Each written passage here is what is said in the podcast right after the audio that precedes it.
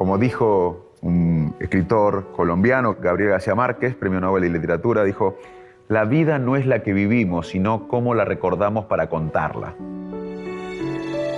De cierta manera, la memoria humana es un acto creativo. Cuando uno evoca una memoria, la memoria se hace inestable y se puede agregar nueva información. No sé si alguno de ustedes se, imaginó que la memoria, que el cerebro tiene una cajita donde guarda los recuerdos. Bueno, nada más alejado de la realidad que eso.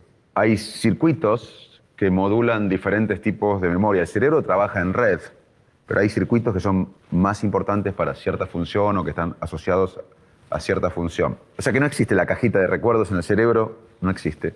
Que hay diferentes tipos de memoria. Por ejemplo, hay una memoria episódica. Yo esta mañana desayuné en tal hotel, en tal lugar de Madrid. Hay un dónde y cuándo, esa es una memoria episódica. Hay otro tipo de memoria, es que ustedes, seguramente, alguno de ustedes no conoce Buenos Aires, pero sabe que es una ciudad de Argentina y de América Latina. No hay un cuándo y dónde como cuando desayunamos. ¿Es qué? Es una memoria semántica. Hay otro tipo de memoria que se llama memoria procedural, que tiene que ver con eh, la experiencia. La experiencia facilita la memoria. Por ejemplo, una persona con Alzheimer no sabe qué es un tenedor o un cuchillo, pero puede comer, porque tiene mucha experiencia en, el hábito de comer. Es una memoria facilitada por la experiencia. Hay otro tipo de memoria que es una memoria más online. Es cuando nos dan un número, yo ahora te doy el número de teléfono, me das el tuyo, lo recuerdo en la mente, pero después lo marco y después se me borra. Tener información online por un periodo breve de tiempo. Es una memoria de trabajo, una memoria operativa o working memory en inglés.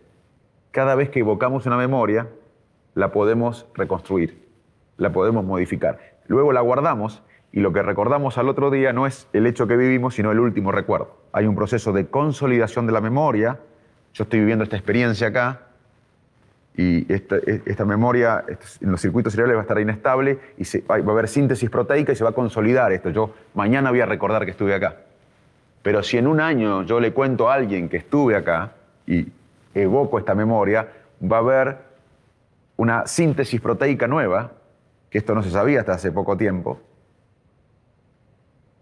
y se está reconstruyendo en cierta manera esta memoria. Y yo le agrego información que no sucedió Después lo voy a guardar y en dos años voy a recordar no el hecho que vivimos hoy, sino la última vez que lo recordé. La vida no es la que vivimos, sino cómo la recordamos para contarla. Otro escritor, un gran regalo argentino al mundo, Jorge Luis Borges, dijo algo también muy importante con respecto a la memoria, o habló en un cuento sobre algo muy importante de la memoria, un proceso importante en la memoria que es el olvido.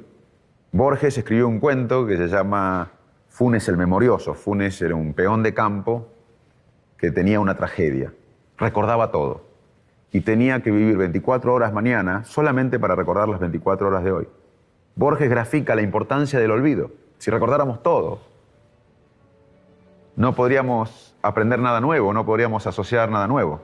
Es muy importante el olvido. El olvido es un aspecto importante de la memoria. Y hoy sabemos que hay también gasto, síntesis proteica y gasto de energía, en cierta manera, cuando olvidamos, que no es un proceso pasivo. Antes pensábamos que el sueño era un proceso, o se pensaba que el sueño era un proceso pasivo, hoy sabemos que cuando uno sueña hay gasto energético, casi como, como cuando estamos en vigilia, y cuando olvidamos también hay gasto energético. Y uno olvida casi todo en la vida. Y tendemos a recordar las cosas que nos emocionan, porque la emoción facilita la, la consolidación de la memoria. La vida no es la que vivimos, sino cómo la recordamos para contarla.